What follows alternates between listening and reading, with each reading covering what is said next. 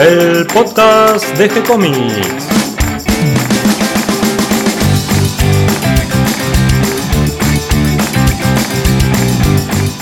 Muy bienvenidos a un nuevo episodio de G-Comics, el podcast donde hablamos de todas las técnicas necesarias para realizar un cómic, cómo dibujar un manga y todo el conocimiento requerido para dibujar esa historieta que tenemos dando vuelta en la cabeza. Mi nombre es Gonzalo García y mi intención y la de todos los que hacemos G-Comics es colaborar con aquellos que estén interesados en avanzar, en mejorar, en progresar en su formación como dibujante de cómics. Hoy un nuevo episodio de Arremangados, donde nos disponemos para dibujar y transpirar tinta, para adentrarnos al mundo de los otakus, el anime y los mangakas. Hoy con la exclusiva presencia de Catalina a través del teléfono. Hola Cata, ¿cómo estás? Hola, todo bien. Acá en, en casa leyendo un poco sobre Monster. Sí, porque es el tema que nos reúne hoy. Sí, aproveché y busqué en mi, en mi biblioteca que tengo una edición en papel que no pude conseguirlos en orden el tomo. Eh, conseguí el capítulo 11, pero bueno, ya los había leído, así que estoy repasando un poco este increíble manga. Hoy este, nuestra sección de manga en Arremangados eh, te tenemos como invitada especial a través del teléfono para que justamente nos cuentes de esta serie que tanto te gustó y de la cual este, leíste completa creo que en un solo día. en tres noches eh, casi sin dormir, porque no podía parar de leerla, quería saber cómo terminaba. Contemos un poquito que Monster es un manga realizado por el gran dibujante Naoki Urasawa. Y también escrito que, bueno, ya vamos a hablar de él, que además de dibujante es, es guionista y también dicen por ahí que es músico. Sí, dicen que es músico y que hizo la música para el anime de Senshi Century Boy, que es un manga que también realizó él. Escribió y dibujó. Y además hizo algunas canciones muy multifacético. Contemos que Monster es una, es una serie que se publicó en Big Comic Original, eh, una revista de la editorial de Shogakukan. Sí, entre los años 1994 y 2001. Y después se reunió en 18 tankobon. Bien, recordemos para los que no saben que un tankobon es un volumen recopilatorio de una serie. Exactamente, sí. Tiene generalmente varios capítulos reunidos en un solo tomo. Eh, y además este, este manga fue adaptado al anime por Madhouse en 74 episodios y fueron emitidos entre 2004 y 2005. Además, eh, esta serie Monster ganó un montón de premios por el manga y el anime fue mencionado como uno de los mejores de la década. Y también eh, la crítica dice que Urasawa cambió mucho el manga, el estilo del manga. Creo que actualmente es uno de los mangakas más influyentes, uno de los más importantes. A mí, desde el lado del dibujo, es uno de los que más me gusta, es un gran dibujante. Eh, y además un gran escritor, porque realmente si uno quiere definir sus obras eh, en una sola palabra, la palabra sería suspenso. Realmente logra el suspenso eh, con ciertos toques de, de misterio y de horror también, ¿no? Sí, la verdad lo logra de una forma impecable. Ya te digo, lo, leí en tres días, los 18 tomos, no sé cuántas páginas, 400 páginas cada uno. No podía parar de leerlo. La verdad, el thriller que, que, que armó es espectacular. No, el dibujo acompaña muy bien la historia y los datos que aporta en los diálogos, en la secuencia de la acción es, es impecable. Te juro, no puedo, no puedo usar otra palabra. Es un manga que hay que leer sí o sí. Además, después del manga, en el 2002, él escribió una novela acompañada con ilustraciones donde cuenta la historia de Monster, pero desde otro lado, desde el punto de vista de un reportero, de un reportero austríaco que eh, está investigando una serie de crímenes.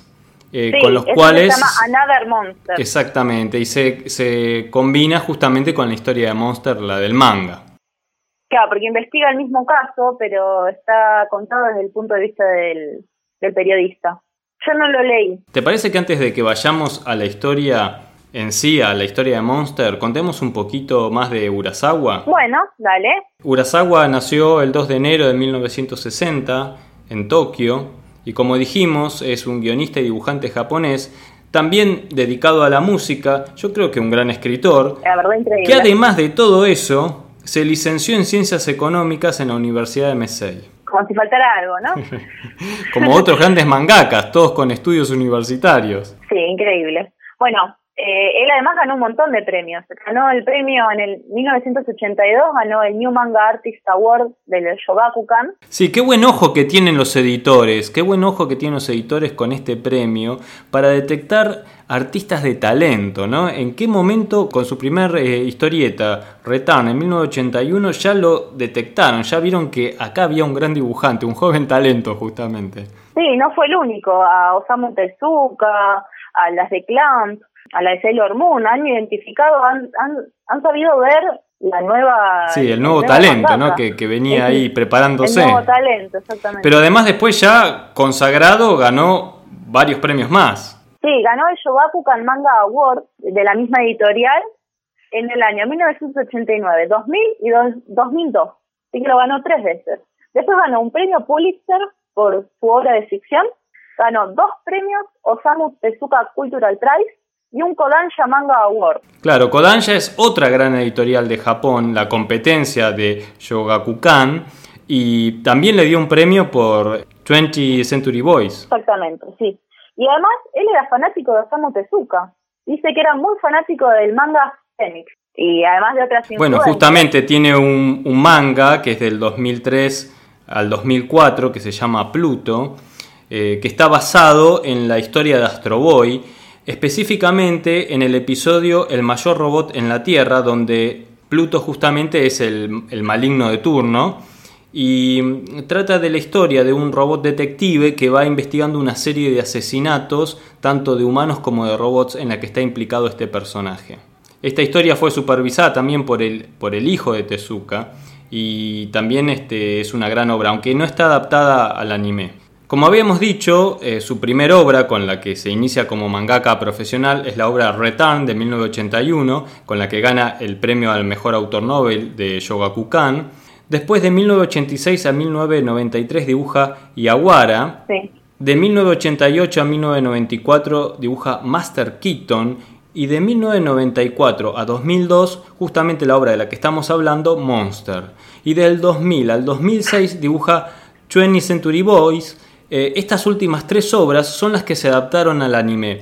En el medio de estas obras, además, él hizo otras obras y posteriormente tiene varias más, pero estas serían las más conocidas por nosotros desde el lado de Occidente. Sí, su primer trabajo serializado fue Pineapple Army, que lo hizo en 1985 con Big Comic Original. Y por su obra Monster, en el 2011 y en el 2013, gana el premio Eisner en Estados Unidos a la mejor edición de obra extranjera.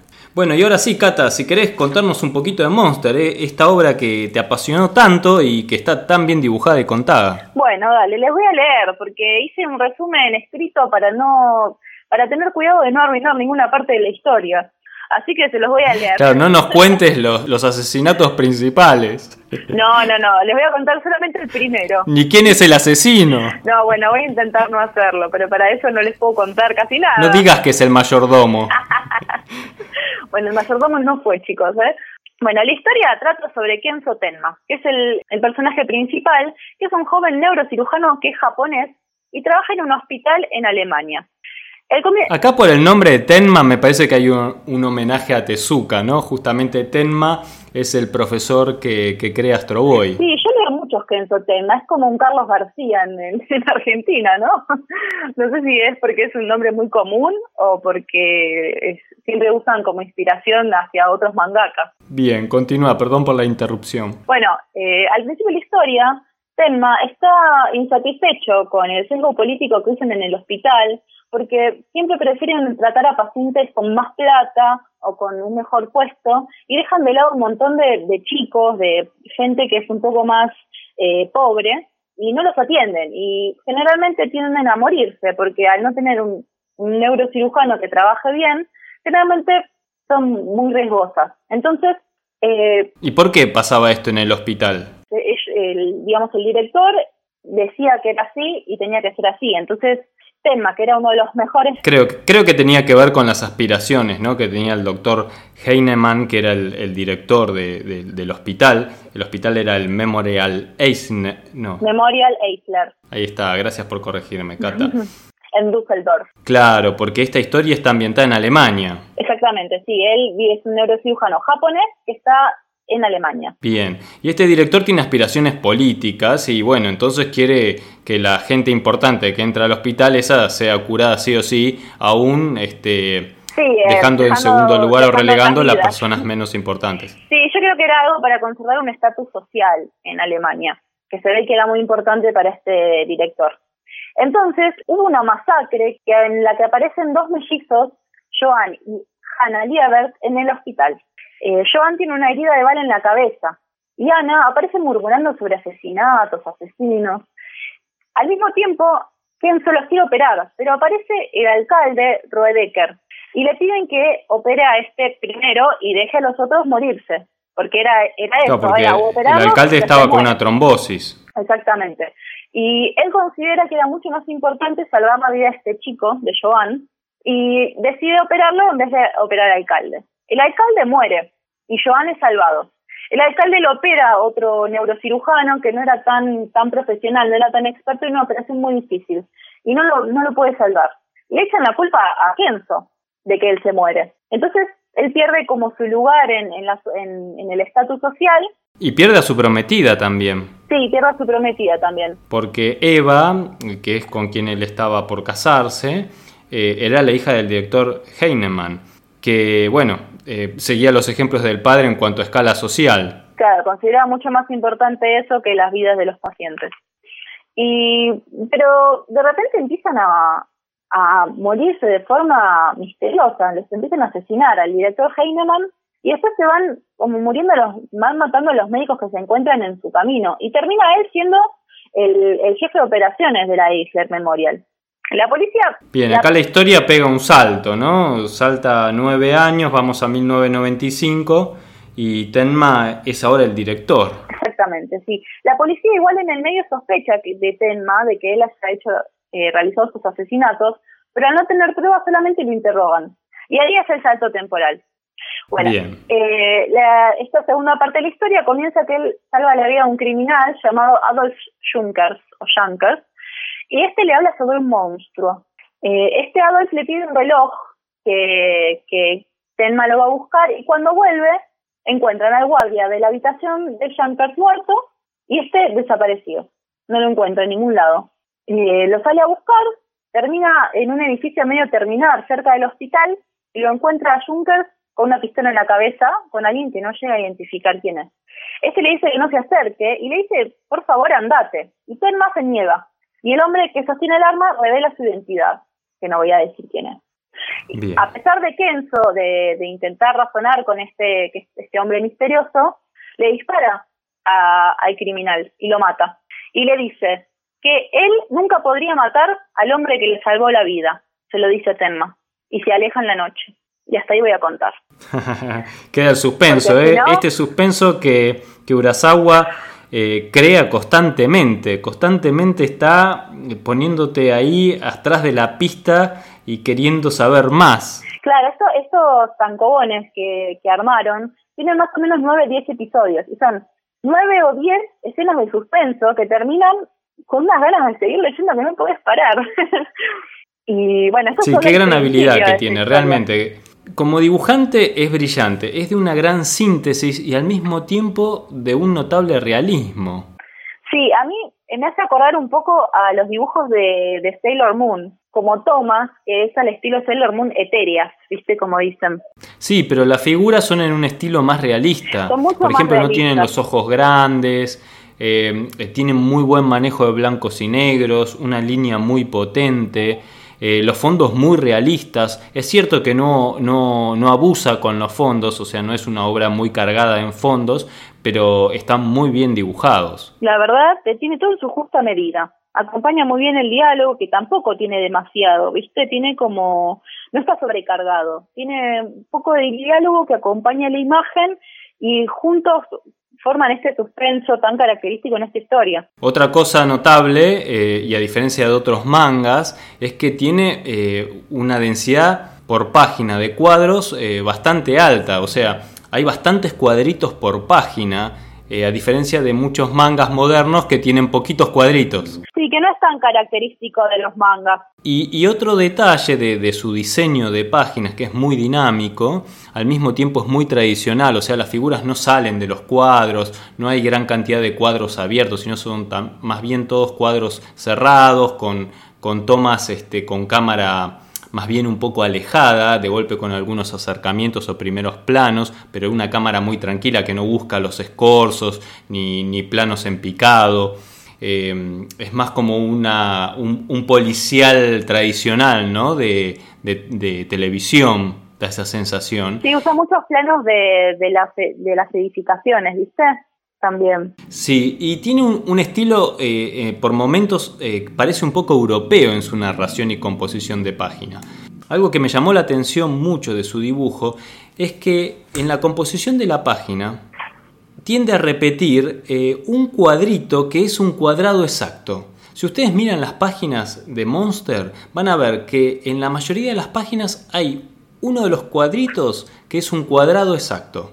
No sé por qué lo hace, no sé si, incluso si lo hace a propósito, pero lo repite tantas veces que me parece que es una decisión de composición de página del que no sé exactamente a qué obedece, pero me llama la atención y es algo que repite constantemente. Bueno, y otra característica que tiene es que hay un cuadrito por página que lo saca del, del marco también. O sea, lo lleva hasta el corte. Lo lleva hasta el corte, exactamente. En todas las páginas, uno o dos cuadros, más o menos. Realmente es al comienzo y al final de, la página. Bien, y finalmente para terminar, Cata, que creo que, nos quedó lindo este, este episodio sobre, sobre Monster de Urasawa, ah, eh, me gustaría agregar que, bueno, en Estados Unidos lo publicó Bismedia, que en España lo publicó Planeta D'Agostini, que en México fue publicado por Vid, y aquí en Argentina lo publicó la editorial LARP. LARP, sí. Darte Editores. Si lo, lo quieren conseguir en papel, yo lo he visto en comiquerías en Capital, por lo menos en Argentina, Buenos Aires, y si no lo pueden conseguir por internet para leer. La verdad, eh, vale la pena tomarse el tiempo para leerlo. Con un par de días, un par de noches sin dormir, lo van a poder leer. Eh, y yo, la verdad, es manga que va a ser un antes y un después a la hora de leer cómics. Bien, creo que quedó completo el informe, Cata. Creo que hasta aquí llega el episodio de hoy. Seguiría hablando y diciendo lo increíble que es, pero me parece que me voy a volver un poco repetitiva. Así que lo podemos dejar acá. Queda la invitación a leer este magnífico manga. Y bueno, Cata, muchas gracias por, por esta incursión en Arremangados. No, por nada, me encanta, me encanta hablar de, de mangas y de cómics y autores que, que a mí me parecen recomendables, así que espero estar pronto hablando de nuevo. Muchas gracias, Cata. Seguramente nos vamos a encontrar de nuevo en nuestra sección de manga. Bueno, en Arremangados. nos vemos. Adiós. Gracias, Cata. Hasta aquí llega el episodio de hoy. Espero que toda esta información les resulte útil e interesante. Les doy la bienvenida a todos los que se sumaron en este episodio y gracias a todos los que nos comparten en sus redes sociales y ayudan a que cada vez seamos más. Recuerden que pueden escucharnos en iTunes y en iBox y que si les gustó el programa pueden darnos un me gusta, escribirnos una reseña, darnos 5 estrellitas. Pueden acercarnos sus sugerencias y propuestas a través del formulario de contacto de nuestro sitio web gcomics.online, donde además van a encontrar manga y cómics que hacemos especialmente para ustedes. También pueden seguirnos desde nuestra página en Facebook. Les responderemos siempre con alegría y continuaremos publicando nuevos episodios. Gracias y hasta la próxima.